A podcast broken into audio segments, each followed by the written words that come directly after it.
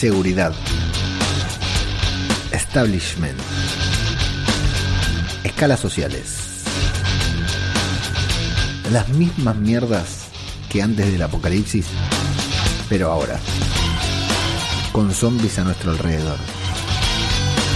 ¿Qué somos capaces de hacer o de tolerar para vivir en paz? ¿Qué somos capaces de hacer o de tolerar por el bienestar de nuestros hijos? ¿Hasta dónde podemos llegar? ¿Qué sentido tiene reconstruir la sociedad si lo vamos a hacer con los mismos errores de antes? ¿Vale la pena adaptarse? Y desde otro punto de vista, ¿vale la pena resistirse? ¿No es mejor respirar hondo y pasar el mal trago y ser uno más y convertirte en parte, en un miembro importante de esta sociedad? Vamos a ver qué opinan los supervivientes hoy acá, en este podcast, que se llama Zombie, Cultura Popular. Otro podcast sobre The Walking Dead. ¿Qué tal? ¿Cómo les va? Yo soy Ajeno al Tiempo y le doy la bienvenida a una nueva entrega de Zombie, Cultura Popular, el podcast de Babel Infinito, en el que nos dedicamos a hablar de la temporada final de The Walking Dead. ¿Cómo están? ¿Cómo les va? Bueno, buen capítulo, ¿no? Buen capítulo introductorio del, del Commonwealth, en el que nos vamos a, a meter a vamos a conocer un poquitito más, ya habíamos visto bastante, pero vamos a conocer un poquitito más algunas cosas del detrás de escena del Commonwealth, podríamos decir. Vamos a conocer de los turbios manejos que ya podíamos intuir y que conlleva, porque ese es el tema, ese es el tema de, de vivir en una sociedad, ¿no? Vos podés vivir como Daryl, como vivía Daryl antes de que la sociedad se derrumbara, antes de que la sociedad cayera, o podés vivir como viven en el Commonwealth, ¿no? Hay un, había un video, recuerdo, en, YouTube que después, si me acuerdo, compartiremos por allí, en el que hablaba de las diferentes eh, organizaciones políticas, organizaciones, las diferentes sociedades que se podían ver en The Walking Dead. Y que estaba bastante bueno, estaba Alejandría, estaba... Em, el de los caníbales Terminus, estaba el santuario, eh, no sé si llegaba a los susurradores, porque creo que ese video había salido antes de los susurradores, y estaba muy bueno cuando te iba mostrando las diferentes organizaciones políticas, los diferentes sistemas políticos que se implementaban en cada uno de los lugares. Y ese es el tema, ¿no? Alejandría tenía, o sea, al principio tenía una, una presidenta, ¿no? Que no era presidenta, no me acuerdo cómo, le decíamos a, Diana, eh, una alcaldesa, digamos, eh, que mandaba todo. Luego, cuando asumió Rick, quedó medio todo ahí como una dictadura. Y después lo convirtieron en un consejo, una idea que ya se había probado también en, en la prisión, ¿no? Pero aquí en el Commonwealth nos metemos en una e, en un lugar en el que restablecemos prácticamente los valores de mierda que tenemos ahora como sociedad, ¿no? ¿Pero por qué? Claro, lo van a explicar más adelante en el episodio. Porque son los valores que a nosotros nos hacen sentir cómodos, eh, nos dan confort, ¿no? nos dan seguridad y nos permiten irnos a dormir a la noche sabiendo que mañana todo va a seguir igual. Y no solo eso, sino que también la zanahoria delante de burro, ¿Viste? Eh, eso decimos por lo menos en Argentina, ¿no? La, motivación del burro es hacia ir hacia adelante, o sea, nosotros queremos ascender en la escala social, ser mejores, tener, eh, eh, ir, avanzando, ir haciendo progresos, ni siquiera digo tener lo que tiene el otro, ¿no? Tener lo que tiene el de más arriba, pero cuando nosotros vemos a alguien que tiene, por decir algo, un auto mejor, queremos ese auto mejor para progresar nosotros en nuestra manera de sentir el progreso. Y si no, puede vivir como hippie, ¿no? Sin anhelos materiales ni nada por el estilo, pero bueno, claro, te mantenés al margen de la sociedad con los riesgos que eso conlleva. En nuestra vida actual, en nuestro presente actual, puede no conllevar ningún riesgo demasiado grave, ¿no? Pueden ser todos riesgos em, metafóricos, por decir de una manera, ¿no? Mantenerte al margen de la sociedad, no poder ir a cenar un fin de semana con alguien, no poder ir al cine o no poder tener eh, el último iPhone, por decir algo. Ahora, en el apocalipsis zombie, no entrar, no encajar en la sociedad, te podría eh, dar, conllevar otros riesgos, ¿no? Imagino, bueno, ahora lo vamos a ir hablando en la, en la review, porque la verdad que es un episodio de esos que puede darnos para jugar demasiado, para teorizar, tal vez demasiado, pero se lo destaco a The Walking Dead. ¿eh? Tuvimos un gran capítulo 9, un 11 por 09 muy bueno, que fue el del final de la temporada, del, del, capítulo pasado, que fue como el final del anterior, ¿no? Fue el gran cliffhanger, fue el cierre de la trama anterior y ahora comienza a desarrollarse la trama de estos ocho, al menos de estos ocho episodios, que ya nos quedan solamente seis por ver, ¿no? Si ya viste el 10, solamente nos quedan seis de los ocho anteúltimos episodios de The Walking Dead. Pero la verdad que plantea varias cositas como para ir desarrollando a lo largo de estos ocho episodios que resultan, por lo menos para mí, bastante interesantes. Y sí es muy interesante ver a los miembros, a los supervivientes, a, estos personajes que siempre acostumbramos ver en un entorno distinto. Eso sí está bueno, ver nuevas interacciones, ver nuevos puestos de cada uno, ver cómo cada uno va ocupando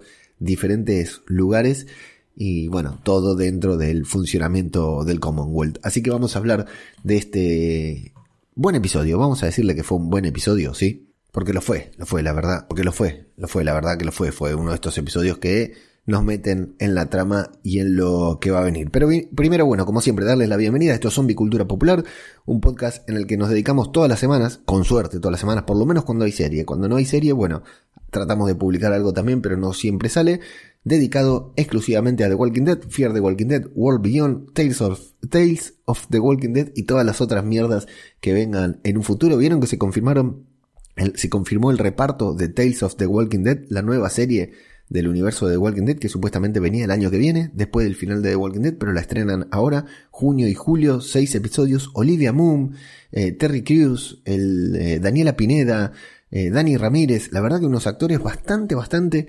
interesantes, sobre todo Olivia Moon y Daniela Pinela, Pineda, a mí me, me parecen nombres muy importantes para tener una participación de un solo episodio. Y si viste World Beyond, si viste World Beyond y te quedaste loco con el final, en la escena post créditos, esa que transcurría en Francia, no voy a decir nada porque si no lo viste, te vas a escuchar el podcast del final de World Beyond o andate a ver el episodio, mucho mejor, ¿no?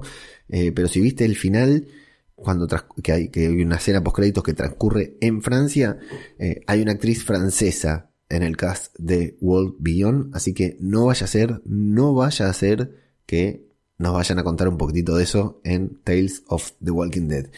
Y voy a tirar esto, lo voy a tirar porque este podcast se alimenta de esto. Ya sabes, acá no, no, no hacemos mucho spoiler ni nada, no es spoilers, pero Norman Reedus y Andrew Lincoln, Daryl y Rick se sacaron una foto hace muy poco. Se está rodando ahora los, los ocho episodios finales de la serie.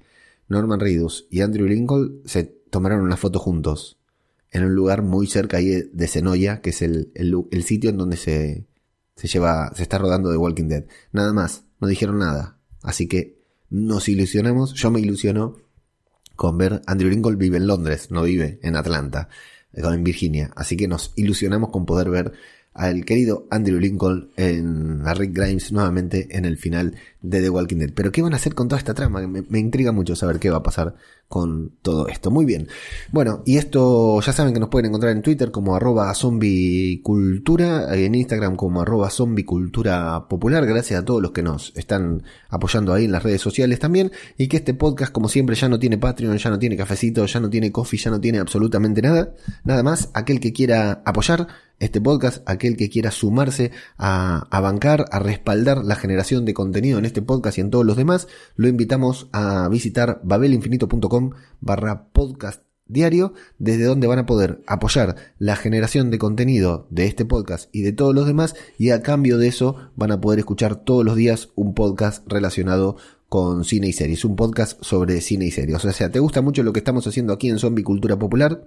Vas a babelinfinito.com barra podcast diario o le das clic al enlace que estoy dejando acá mismo en la descripción del podcast. Eso te lleva a una página, te suscribís ahí al podcast, nos apoyás con un mínimo importe mensual como siempre digo, ¿no? Mínimo para mí, mínimo para vos, pero muy importante para mí.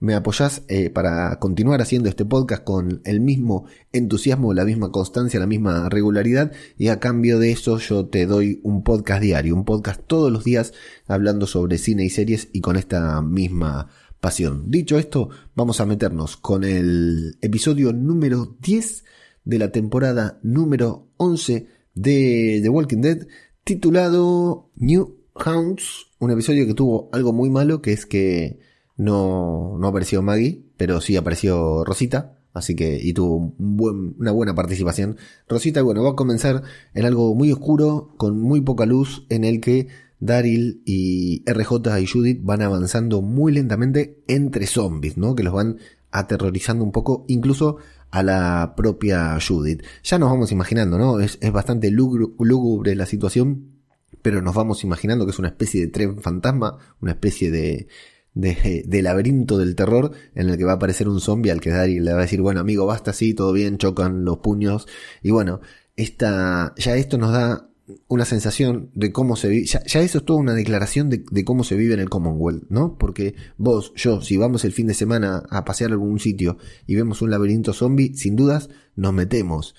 Pero en medio de un apocalipsis zombie, ¿no? Cuando todo el mundo, cuando hay gente que ellos mismos estuvieron padeciendo esto durante 10 años, durante una década, resulta bastante, bastante complejo. Bueno, ya nos da una pauta de, de, de los diferentes puntos de vista que hay ahí pero lo que más llama la atención es Daryl disfrutando. Es Daryl cuando sale ahí viendo todo. Bueno, Jerry le da la, bienvenida a RJ que se asusta bastante porque RJ, claro, creció eh, en los muros de Alejandría, no tuvo tanto contacto con los zombies. Y a Daryl lo vemos cómodo, a Daryl lo vemos sonriendo, a Daryl lo vemos bien, lo vemos feliz en un sitio en el que nunca nos hubiéramos imaginado que podría ser feliz, ¿no? Vienen los títulos, viene la presentación, vamos a descubrir que pasaron 30 días en el Commonwealth y empezamos a preguntarnos, ¿no? Bueno, eh, 30 días es tiempo suficiente. Me parece que ya, ya probaron lo suficiente como para saber cómo se sienten, cómo funciona, ¿no? ¿Verdad? O sea, porque incluso a muchos ya los vemos formando parte de esta sociedad, cada uno en su nivel, cada uno en su escala. Fíjense que entre medio de los miembros de Alejandría, ¿no? Los nuevos, eh, son los nuevos, le dicen en un momento, eh, hay diferentes escalas sociales también, están en diferentes lados. Y bueno, ahí eh, los vamos a ver a Carol, eh, brutal Carol con sus cookies, siempre si llega a un lugar, ¿qué tiene que hacer Carol? Cookies, y encima las vende. En este caso no eran no son gratis como Alejandría, eso está muy bueno. Y vamos a ver, bueno, insisto, eh, Daryl mirando todo el paisaje ahí, feliz, contento, los nenes de Sherry, por supuesto. Y se le acerca una chica llamada May, hablándole a Judith, le dice, uy, ustedes son los nuevos, vivían en las montañas, mataban podridos, vos seguramente no le tenés miedo a nada. Yo no te puedo explicar, mira, soy casi un superviviente como ellos. La mala espina que me dio esta chica.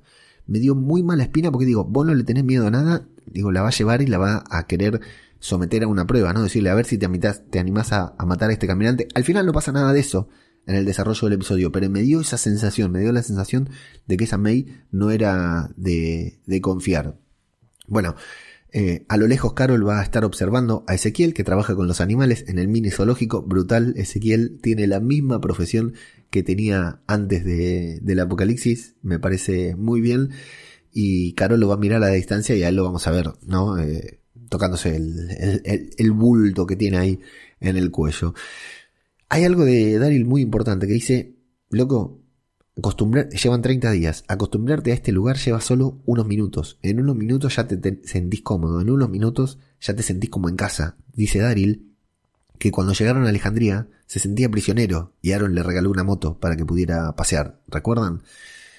Eh, y Carol le va a decir, bueno, esto ya estaba en funcionamiento. Capaz no tengamos que hacer nada nosotros para que funcione. Tal vez ya lo tienen súper aceitado, tal vez llevan 10 años sobreviviendo y nosotros podemos insertarnos sin necesidad de hacer nada especial. Pero Daryl le va a decir, no, no, mami, no te equivoques, ¿eh? siempre hay que hacer algo para que esto mejore. Yo me imagino aquí, en, esta comodidad que vemos a Daryl, que mucho tiene que ver con estar a cargo de Judith y de RJ. Yo no sé si él haría todo lo que le vamos a ver haciendo en este episodio si de ellos no dependiera la vida de Judith y RJ. Porque él no se puede ir y dejar a los dos pendejos ahí solos. Porque ya los dejó Rick. ya los dejó Millón y ahora los va a dejar él y encima Millón se los dejó a cargo y encima Rick estaría muy conforme de que él fuera el que los cuidara. Bueno, entonces me imagino que no, tiene, que, que, tiene que ver con eso, que Daryl realmente se propone insertarte, insertarse en la sociedad como cualquier padre responsable, por supuesto. Pero bueno, se queda con esto de que siempre hay que hacer algo y no en vano, claro, se va a ofrecer ahí como para trabajar como un soldado, como un oficial, como le va a decir Judith al final. Mientras ellos hablan, por atrás van desplegando una alfombra roja sobre la que va a caminar Pamela Milton. Y hasta acá no nos parece raro, pero si te pones a pensar, son todos supervivientes, ¿por qué a esta mujer le ponen una alfombra roja? ¿No? Son delirios de grandeza, son cosas que hoy vemos a la reina y nos parece desubicado. Imagínate eh, en el apocalipsis zombie, ¿no? Sin embargo, bueno, la gente la aplaude, regala a ella ahí copos de nieve, copos de, sí, copos de nieve. En Argentina decimos copo de nieve, es algodón de azúcar, no sé cómo le dicen acá en España. Y vamos a ver el concurso. Bueno, era Halloween, estaban todos disfrazados. Vamos a ver el concurso de disfraces de Halloween. El que lo va a ganar un niño o niña, no lo sé. Vestida como Mercer, que me parece brutal porque eso también nos presenta cómo ven esta sociedad a Mercer. Después vamos a tener más adelante un, vistazo a eso, pero los chicos se podían disfrazar, de cualquier cosa. No me fijé si había chicos vestidos de zombie. Debería haber, ¿no? Pero vamos a ver lo vamos a ver disfrazado como Mercer y es ella o él el que va a ganar el premio. ¿Y cuál es el premio? 10 billetes de lotería. Y acá sí ya nos quedamos ahí medio tecleando, ¿no? Porque ¿por qué billetes de lotería? Bueno, lo vamos a saber más adelante. No hay un premio tangible. El premio son 10 billetes de lotería. O sea, el premio es la posibilidad de tener otro premio, de percibir otro premio. Lo que sí vamos a descubrir con sorpresa es que Carol conocía a Pamela Milton, la, la, líder del Commonwealth, la conocía de antes del apocalipsis, que siempre le pareció muy elegante, que le gustaba, etcétera, y que Daryl, por supuesto, no tenía ni nada. Evidentemente era una congresista, una política conocida, y lo mismo va a pasar con Connie y Kelly, que están muy bien vestidas las dos, muy elegantes, a cargo del diario. Evidentemente Connie era periodista, yo no lo recordaba, lo recordé aquí. Y bueno, está haciendo una entrevista, preparando una entrevista para Pamela Milton, eh, eh, Connie, apoyada por Kelly por supuesto, y Connie también tiene una historia particular que es que evidentemente hizo una investigación en algún momento e hizo que despidieran al tío de Pamela Milton del Congreso. Habrá revelado algo, algún mal manejo, y lo despidieron. Y Carol le dice, uy, fuiste vos, me acuerdo de ese tema, fuiste vos. Esos reflejos al pre-apocalipsis, la verdad, que me gustaron, me gustaron bastante. Y cuando Daryl y Connie se, se, quedan hablando intercambian miradas y Connie se va, me pareció brutal que hasta la propia Carol shipee la relación de Connie y Daryl para cerrarnos el pico a todos los que están shipeando la relación de Carol y Daryl. Acá la propia Carol le dice, loco, tenés que invitarla a bailar, invitarla a salir, a hacer algo, le dice a Daryl, me parece brutal eso que, que nos confirme que la relación de Daryl y de Carol es pura, eh, es muy fraternal, ¿no? No tiene connotaciones afectivos, sexoafectivas, por decir de una manera. Y Daryl, bueno, hace una cara que me pareció brutal, la cara de Daryl como diciendo no me rompa los huevos y me tengo que ir a trabajar. Daryl se va a trabajar, esto es importante, lo que decíamos de los niños, por qué Daryl se va a trabajar y de qué se va a trabajar. Y Carol se va a quedar viendo a Ezequiel que se sigue haciendo la víctima y tocarse, tocándose el tumor que tiene. Vamos a ver eh, a Rosita dejándole a, a, Coco a Gabriel. Gabriel parece que tiene estudio de la Biblia. Vamos viendo, por eso te digo, vamos viendo que cada uno tiene su lugar en esta sociedad. Y Rosita, Gabriel le dice, bueno, vas a estar muy cansada después del trabajo nocturno. Me imaginamos que estará de guardia, ¿no? Que tendrá que cuidar, que tendrá que practicar algo de eso. Después vamos a ver en esa toma muy divertida en que Daryl y Rosita salen de los departamentos contiguos y vamos a escuchar a Rosita decir algo que luego vamos a ver que las paredes del departamento parecen de papel, que es imposible dormirse, que ambos evidentemente se van a trabajar, evidentemente trabajan juntos y le resulta muy raro a Rosita volver a preocuparse por el dinero. Es decir, están en ese departamento, están en esa condición porque no tienen dinero y están yendo a trabajar. Están en el escalafón más bajo de la escala social, ¿no? O sea, más bajo que eso, indigente, afuera del Commonwealth. Ellos tienen que ir a trabajar para ganar dinero, para preocuparse, para poder progresar, para poder dejar esos departamentos en los que las paredes parecen hechas con papel. Después de 10 años de vivir en igualdad total, en la que casi todos eran iguales, ¿no? Alguno podía tener un poco más de importancia, un poco más de cámara, digamos, frente a la pantalla, pero nada más, eran todos iguales y ahora tiene que cumplir horario, ir a trabajar, dejarle a Coco, a Gabriel, etc.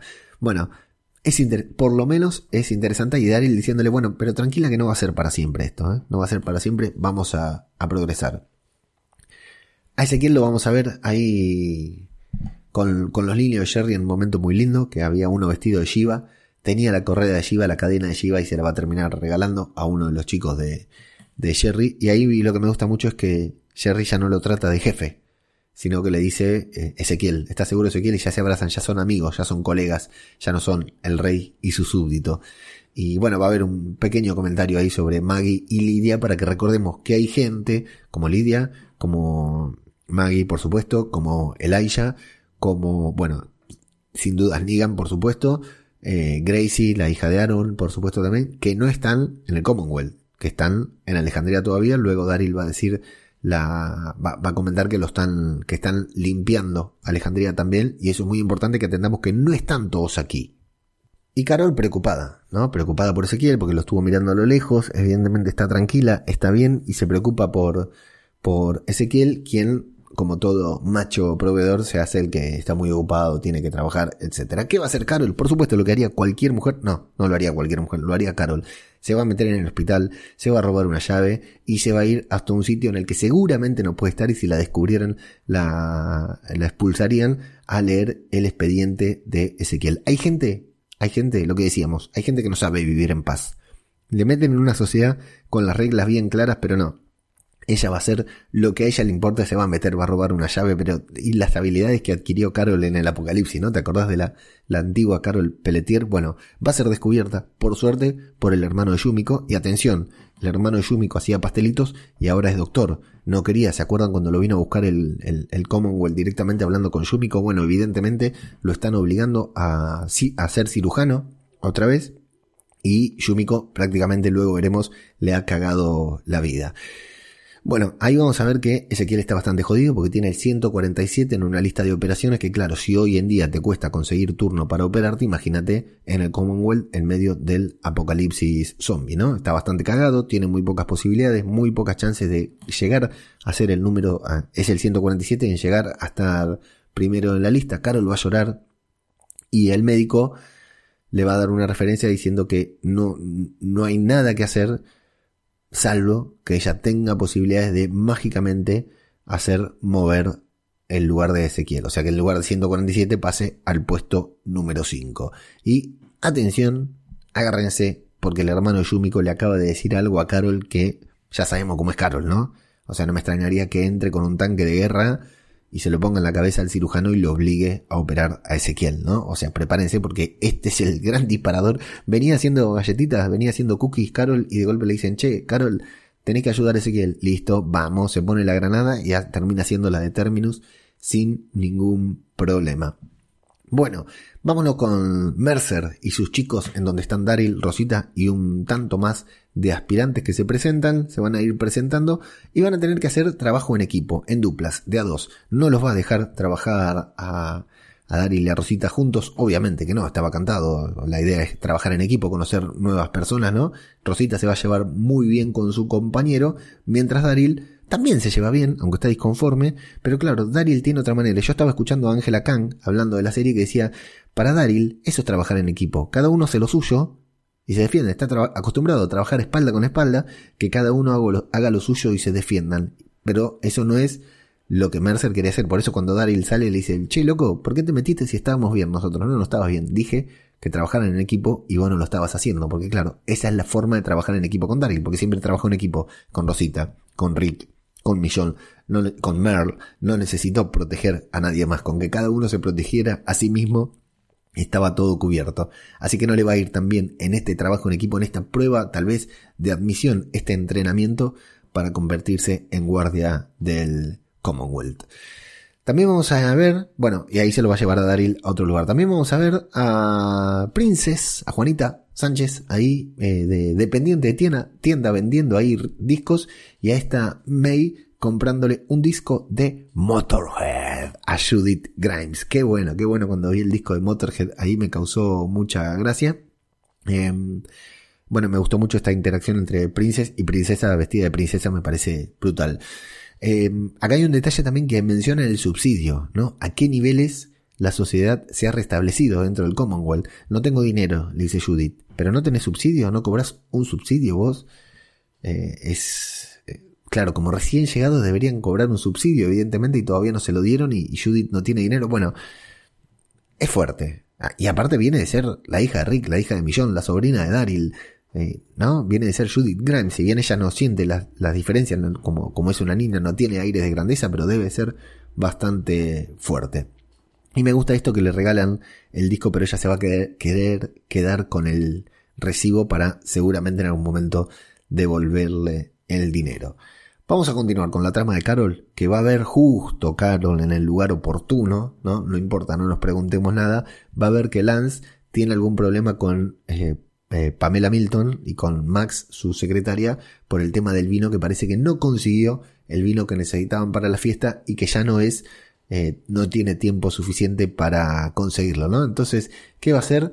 Carol eh, va a humear, se va a meter en un lugar, va, va a ver que hay unos recibos de vino, va a encontrar el lugar en el que se preparaba ese vino, el que tenían que ir a buscar ese vino, que está fuera de los muros del Commonwealth, ella va sola, la pasa bastante mal, se cae el vino, se, se, rompen varias botellas de vino, pero ella, bueno, va a lograr sobrevivir y llevarse el vino que le va a servir para intentar adelantar a Lance en el, a Ezequiel en la lista. Evidentemente la idea de Carol es esa, ¿no? Convencer a Lance de que lo adelante en, en la lista en la lista de espera para la operación, pero bueno, esta es la parte por ahí más que más tenemos que tomar con pinzas, ¿no? Porque si Lance no podía ir a buscar vino, o sea, no podía mandar a nadie a buscar vino, ¿por qué Carol sí pudo hacerlo? ¿Cómo Carol encontró? ¿Cómo Carol justo escuchó eso? Pero bueno, ya sabemos cómo es Carol, donde pone el ojo, pone la bala, y ahí está Carol ya influyendo en el, en el, en el Commonwealth y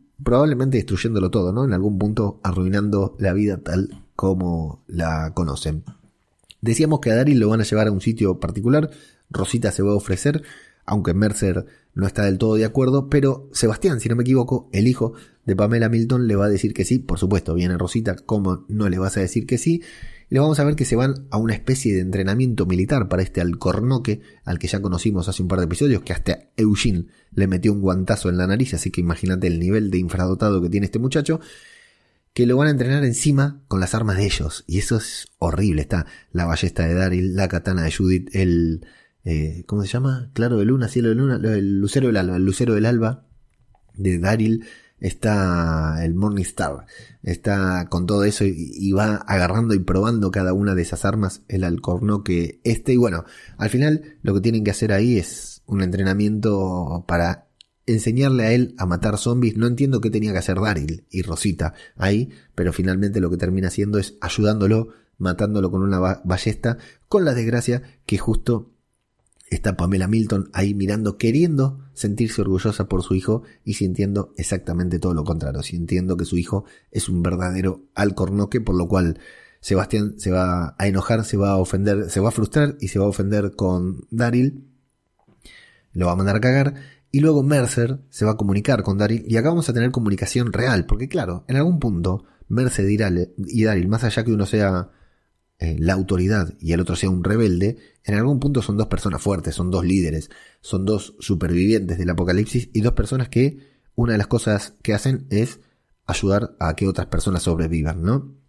Entonces Mercer le va a decir, mira, loco, yo quiero que te vaya bien.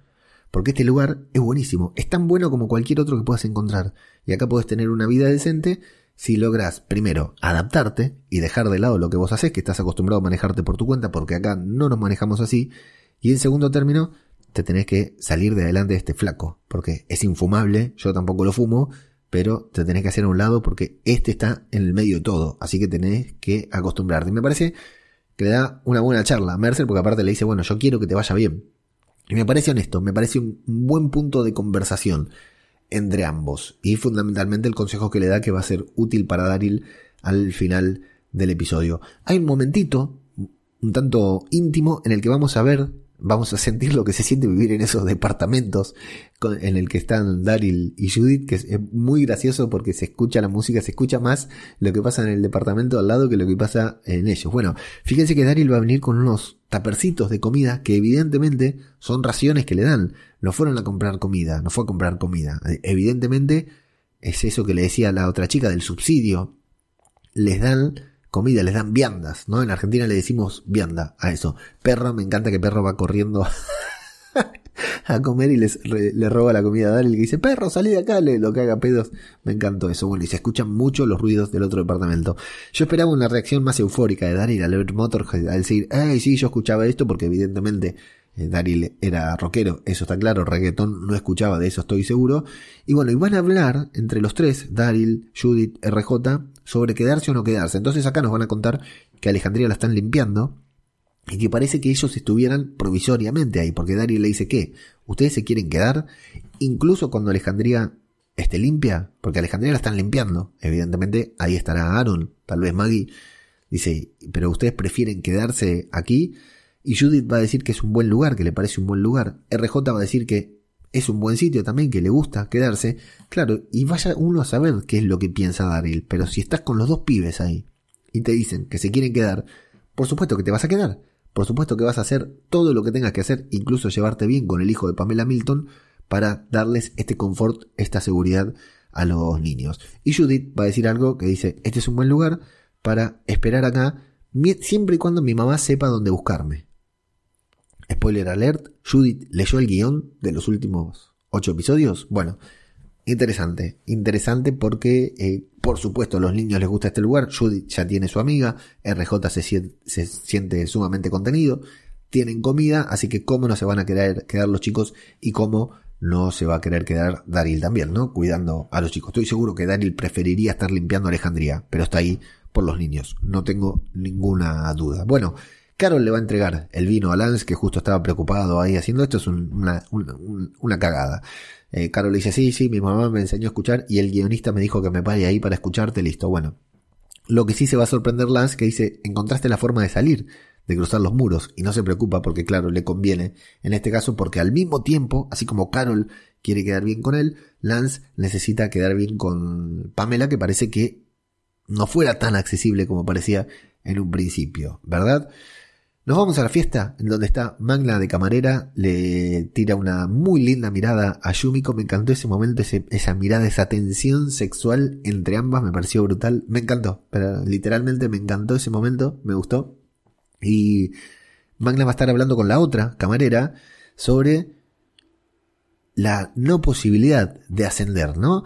Eh, bueno, vamos a detenernos en esto. Al principio vimos la que era la fiesta de todos, la fiesta en la que todo el mundo festejaba, todo el mundo celebraba Halloween, ¿no? Que estaban ahí afuera, todos felices, billete de lotería, premios, disfraces, lo que fuera. Pero ahora vamos a ver la fiesta de pocos, la fiesta de unos pocos afortunados que van a tener la suerte de entrar allí. Em, y es normal, al día de hoy es normal. O sea, vos estás allí, eh, si te toca estar ahí, y si no, la ves o por televisión o como princesa desde afuera, ¿no? Y si te toca trabajar como magna, estás ahí entre medio con todos los, los camareros. Y la otra empleada, que no tiene demasiado problema, le va a decir, sí, sí, todo bien, no pasa nada, pero yo nunca voy a llegar a estar acá. E incluso hablan de los mangos, están comiendo mangos y no hay mangos para los demás. Los mangos están ahí, solamente en la alta sociedad. Entonces, claro, es, es complejo, ¿eh? Es complejo porque te da un confort, te da un estatus vivir allí, pero ¿A qué precio? Eh, eh, es muy complejo, la verdad que, entiendo. Yo viviría como un rey, ¿eh? yo me quedo callado, no importa a mí, dame las obras de tu comida, yo me, la banco, pero entiendo a todas las personas que no les parece justo, porque claro, es una estupidez, volvés a construir la sociedad y la volvés a construir con las mismas mañas, con los, los mismos errores de la sociedad que, que se acaba de romper, o sea, podías construir una sociedad nueva, ¿no? Hacer un, nuevo, nuevos niveles, nuevas formas de vincularte con el resto del mundo y no lo haces igual que en la vez anterior simplemente porque te conviene a vos, te resulta conveniente a vos, ¿no?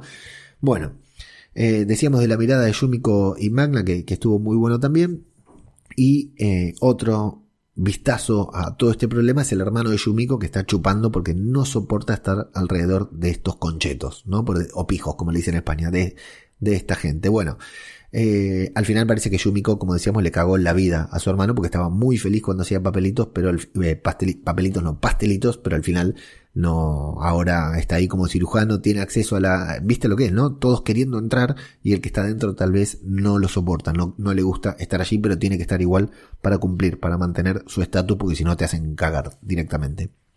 Afuera, haciendo puerta, así le decíamos en una época, en, mi época, en mis años mozos, haciendo puerta, están Daryl y Rosita mientras va entrando toda la alta sociedad y alrededor están las personas ahí que se acercan a ver a sus héroes, a sus ídolos, a sus referentes vestidos de gala, ¿no es cierto? Pasa Sebastián, le acomoda la, camisa a Daryl y Rosita se le va a reír diciendo, che, te odia realmente, esa sonrisa es de odio.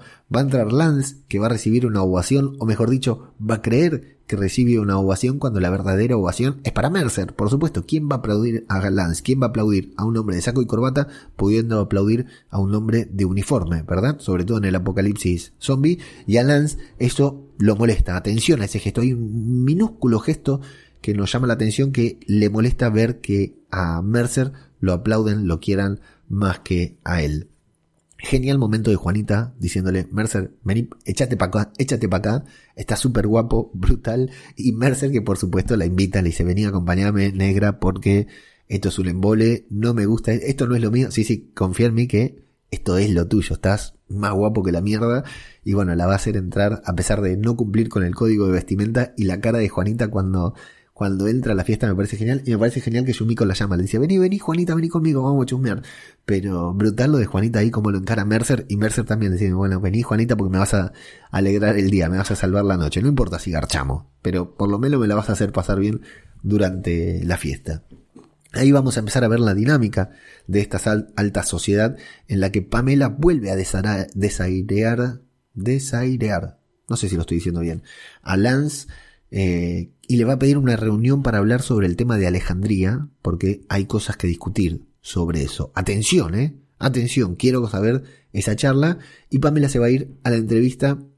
No, acá lo que, claro, lo, lo desaira con el vino. Lance le dice, ¿y Pamela, eh, te gustó el vino? Sí, sí, normal, qué sé yo, con todo lo que hizo Carol, por ejemplo, para conseguir el, el vino y con cómo se preocupó Lance justamente por el vino. Bueno, y se van a ir a la entrevista en la que una vez más vamos a hacer hincapié, por si los espectadores somos medio lelos y no lo habíamos notado, a esto de las diferentes clases sociales dentro del Commonwealth, ¿no? Referencia al padre de Pamela Milton, que no sé si, si habrá sido presidente o qué, porque hablan de la Casa Blanca, de lo, importante que era Halloween en la Casa Blanca y eh, van a hablar sobre, bueno, justamente las diferentes clases sociales, le va a preguntar Connie qué diría su padre, qué opinaría, y acá Pamela va a decir que bueno, que justamente lo que hablábamos, ¿no? Que es para mantener las estructuras previas del apocalipsis, porque eso le da confort, le da tranquilidad, le da estabilidad a la sociedad, pero que valoran a cada miembro útil de la sociedad. Y esa es la palabra clave, útil. Si vos sos útil, tenés tu lugar en la alta sociedad. Si no sos útil, pero claro, el, el, proletariado,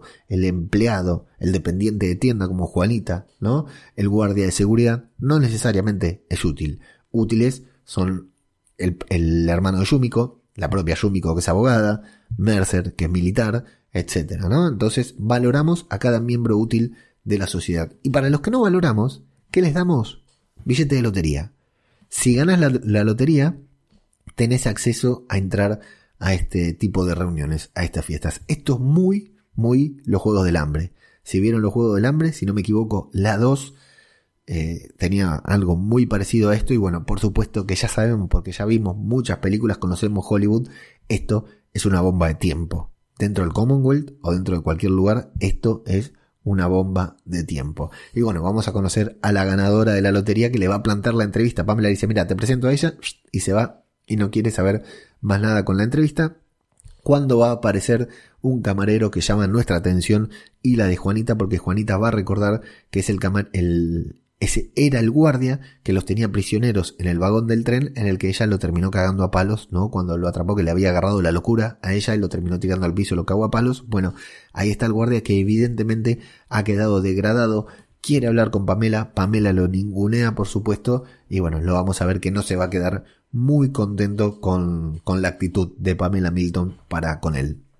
A continuación, ella va a dar su discurso, ella va a hablar sobre su padre, va a presentar una pintura de mierda sobre su padre y va a decir que gracias a su padre, que construyó ladrillo a ladrillo el Commonwealth, vaya a ver, vaya a saber uno qué, qué es lo que construyó, no si el Commonwealth, el concepto o qué, y que estaría orgulloso de ver lo que ellos hicieron ahí adentro, ellos hicieron en este Commonwealth y cómo el Commonwealth protege a todos los miembros de, eh, de su comunidad, lo cual va a hacer que reaccione, el guardia este va a decir que todo eso es mentira, que no protegen a nadie, que él tuvo, hubiera dado la vista por ese, la vida por este sitio y que por un solo error terminó perdiendo todo. Y bueno, va a agarrar un cuchillo, la va a tomar de rehén a, Max, todos se van a escandalizar porque no están acostumbrados a estas cosas, le va a meter un puntazo a la pintura que acaban de, de presentar, mientras Mercer se va a acercar, lo va midiendo porque lo va a liquidar, Pamela Milton me parece que lo trata bastante bien. Le dice, mira, no sé tu nombre, pero quiero saberlo, quiero escucharte, porque él dice, a mí no me escuchan, yo te quiero escuchar, yo vine a hablar con vos y no, no me escuchás, bueno, pero te voy a escuchar ahora, vamos a hablar.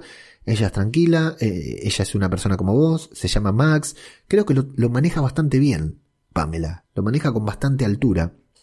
Y Max le va a decir, la, la chica, la secretaria, la que tiene de Ren, le va a decir, soy como tú. Yo acá creí, cuando le dice, soy como tú, soy como tú, pensé que el pibe la iba a matar.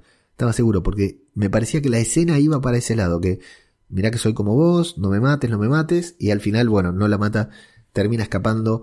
Daryl es quien lo va a perseguir. El hijo de Pamela Milton le va a pegar un grito a Mercer, que viste Mercer como lo mira como diciendo, este me lo como crudo, me lo como, me lo cojo, no sé qué hacer, ¿no? Eh, bueno, pero es Daryl quien lo va a perseguir. Y acá vamos a detenernos un poquitito también, porque Daryl tiene mucha, demasiada convicción. Porque en otra situación, en otro contexto, yo me imagino a Daryl observando, ¿no? Viendo el quilombo y ahí, porque nadie le dijo a Daryl, anda, perseguilo, atrapalo. Daryl tiene convicción, al parecer, porque va, lo persigue por sus propios medios, uno creería que le da lo mismo, pero lo va a buscar, se mete en el tren fantasma, lo encuentra, eh, el, soldado va a decir que está, está desesperado, que, que, lo devaluaron, que ahora no tiene dinero, que no puede ayudar a su familia. Claro, imagínate que seguramente como guardia de seguridad tendría mucho más dinero. Yo creí que Daryl acá, por ejemplo, ¿no? Creí que Daryl le iba a preguntar, bueno, ¿cuál es la, movida detrás del Commonwealth? ¿Qué es lo que pasa? ¿Por qué eh, está eh, este problema detrás del Commonwealth? Sin embargo, no le pregunta nada. Simplemente lo convence, lo, lo, logra convencerlo de que se entregue. Bueno, el, el, pibe se está por matar, pero Daryl lo convence de que no se mate pensando justamente en su familia. Pero bueno, parece, insisto, comprometido con la causa. Daryl, más comprometido de lo que yo me imaginaría que, iba a estar.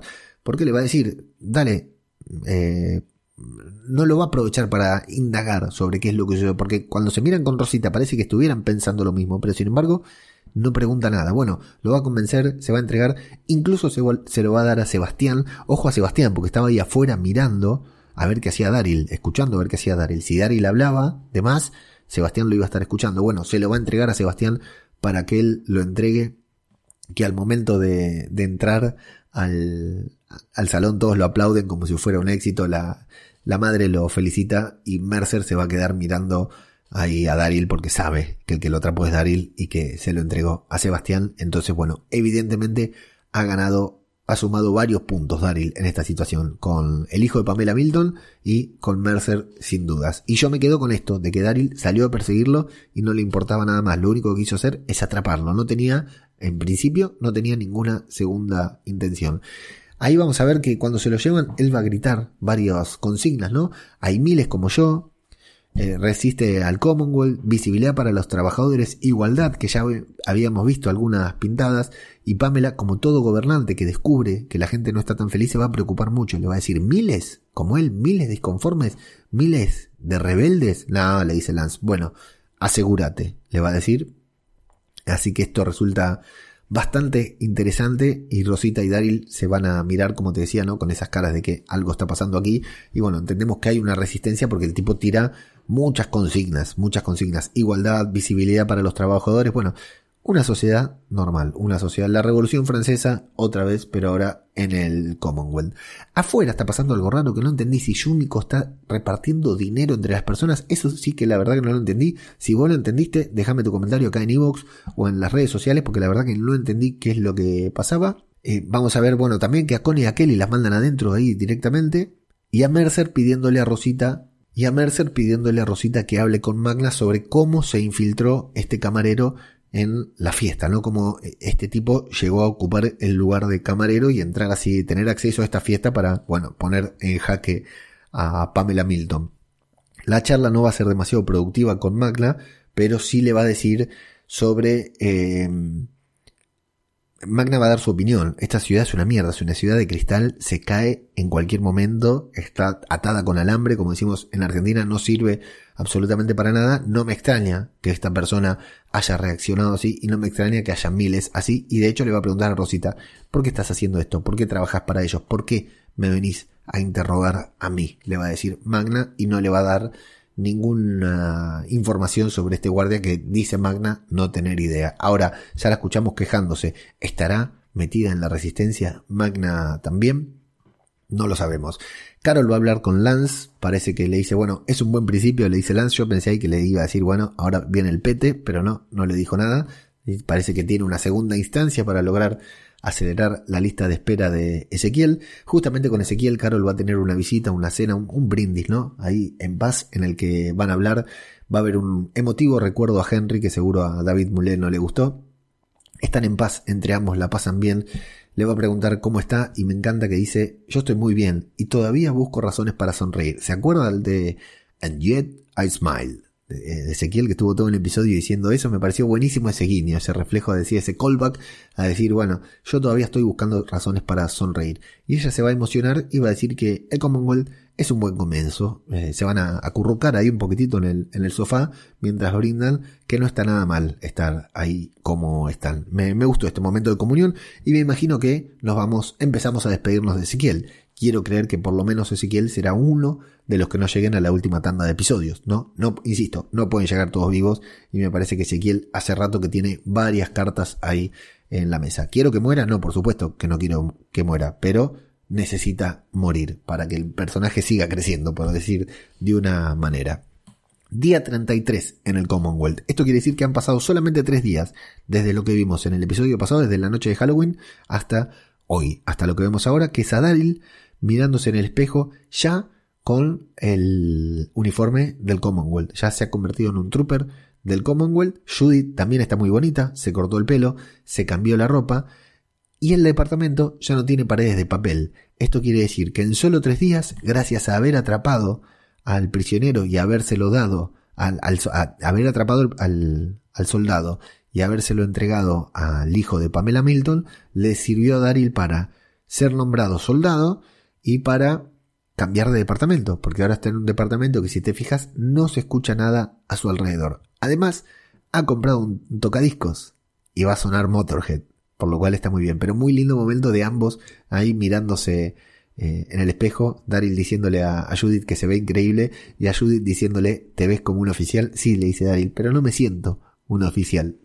Es divertido. Bueno, Va a sonar bien por ellos que lograron progresar en solamente tres días, sabiendo colocarse bien, sabiendo, moviéndose bien, Daryl, moviéndose con habilidad dentro del Commonwealth. Y mientras escuchamos la acaramelada voz de Lemmy Kilmister, vamos a ver un asalto, una incursión de los soldados del Commonwealth, entre los que está la soldada más bonita de la historia, eh, que entran en una casa que entendemos debe ser de este, de este soldado, ¿no? De este rebelde, del, soldado devenido en camarero. Entendemos que por eso están entrando, sí, están haciendo este allanamiento de morada en el que entran, van a encontrar un compartimiento secreto con mucho material propagandístico que según yo entiendo es en contra del Commonwealth, ¿no? Es propaganda en contra del Commonwealth, así que lamentablemente tenemos que avisarle a, a Pamela Milton que se viene, se viene la revolución, confirmado.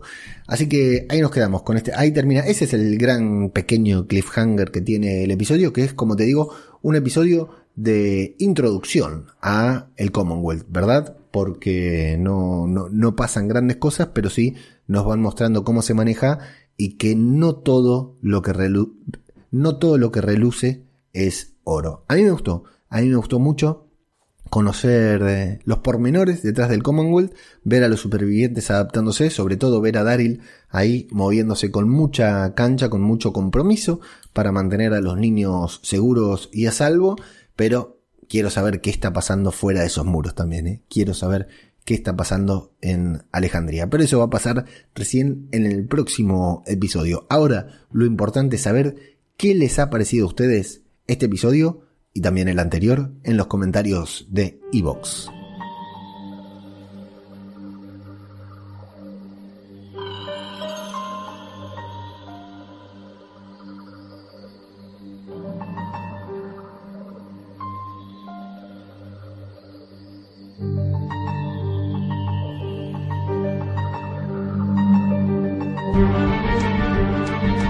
Así es, amigos, amigas, nos vamos a Evox para escuchar sus palabras. Y como siempre digo, estoy grabando antes de que se emita el episodio en AMC, AMC en Fox España.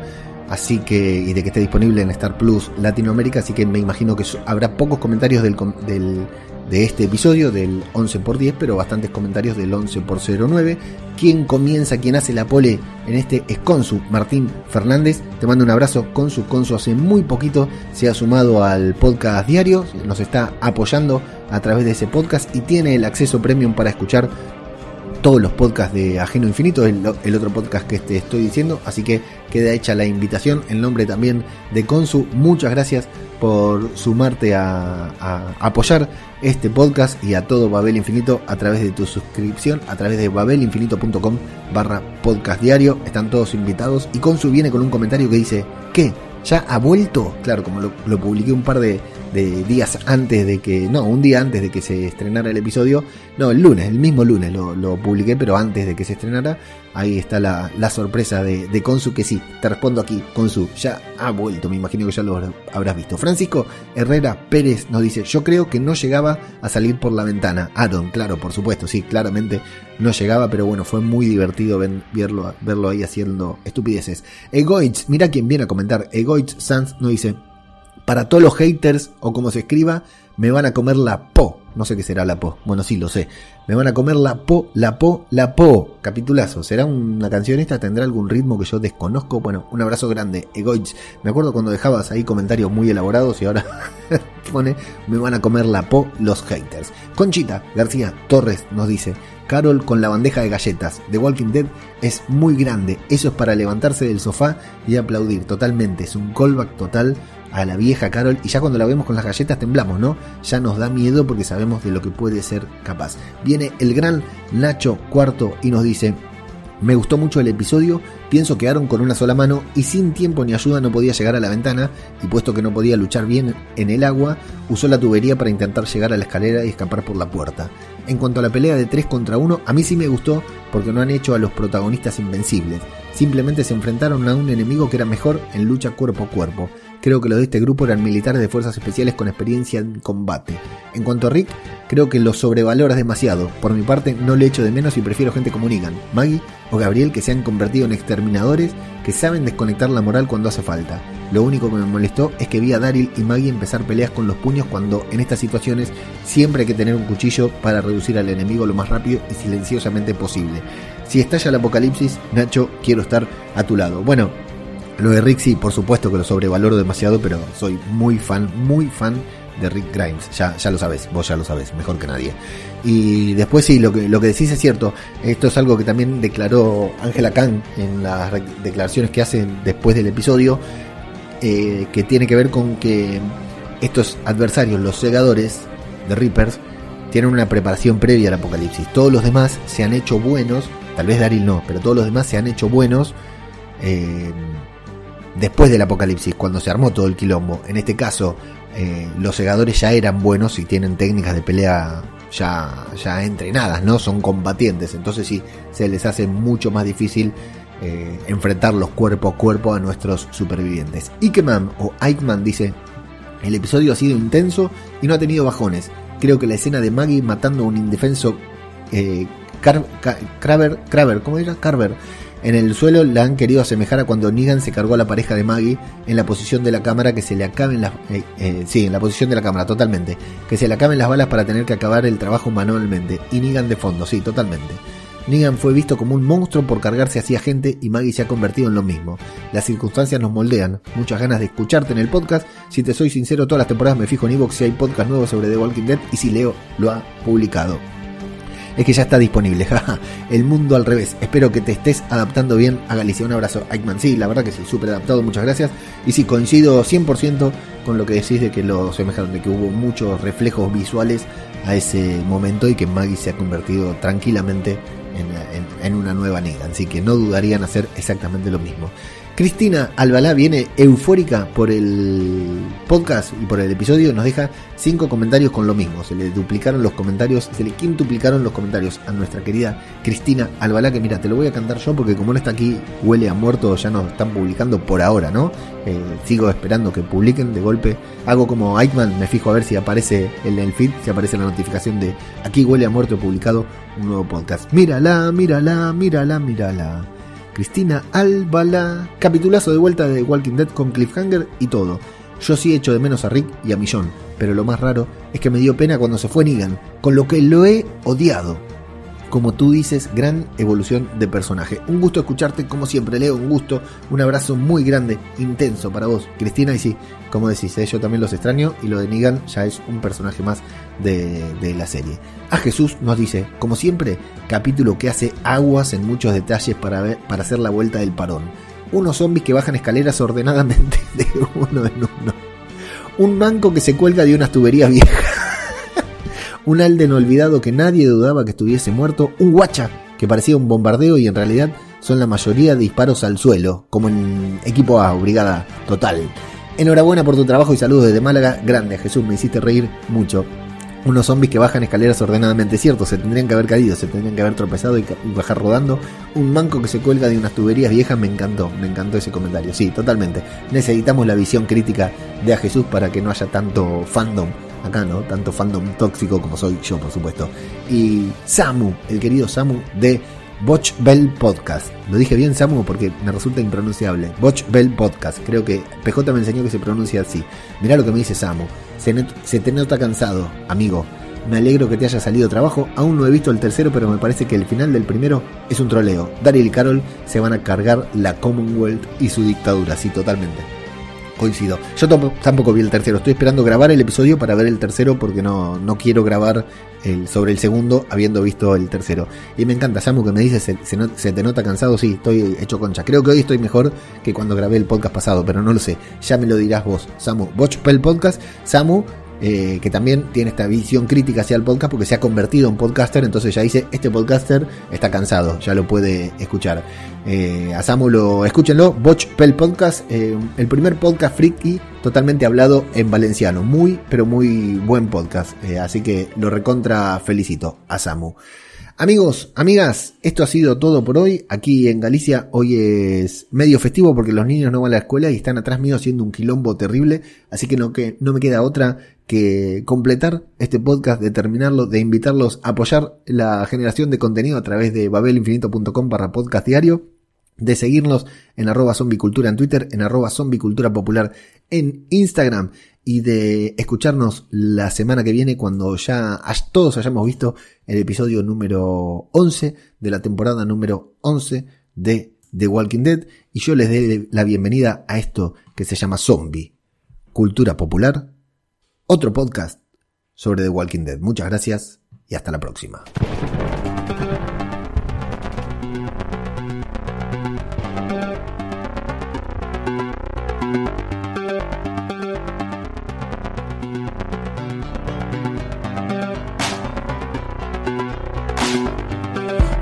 De muerte queda atrás, ya no hay vuelta de hoja. Cayeron templos de poder por descuidar personas. No queda nada, no hay esperanza. Animales a dos patas han caído, game over, escapan. Vinieron buscando cerebros, pero ya no había. Disparaban por sus almas, pero ya no había. No quedan zonas en la urbe donde el hombre campe. Es el fracaso del sistema ante el voraz enjambre. No amanece, la larga noche se ha instalado. No hay sonrisas, no hay besos, no queda nadie al lado. La realidad del yermo, empezar de cero. La realidad de tu deseo te acerca al infierno. Ahora pides ayuda, puedes llamarme serpiente. Mira mis dientes, mi sangre no entiende de suerte. Salta el muro de tus miedos, siéntete el más fuerte. Asume tu actitud inhumana ante la muerte y muerte. Ciudades arrasadas por la plaga, no queda nada. Revueltas buscando esperanza, no sirve de nada. Hombres armados al rescate, no hicieron nada. Llora sangre de impotencia y tu voz se desgarra.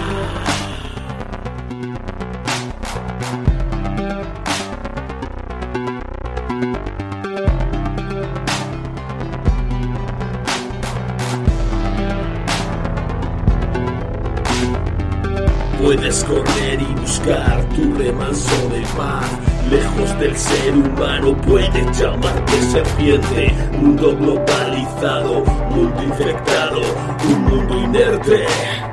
Puedes llamarlo serpiente. Puedes correr y buscar tu remanso de paz. Lejos del ser humano puedes llamarte serpiente. Mundo globalizado, mundo infectado,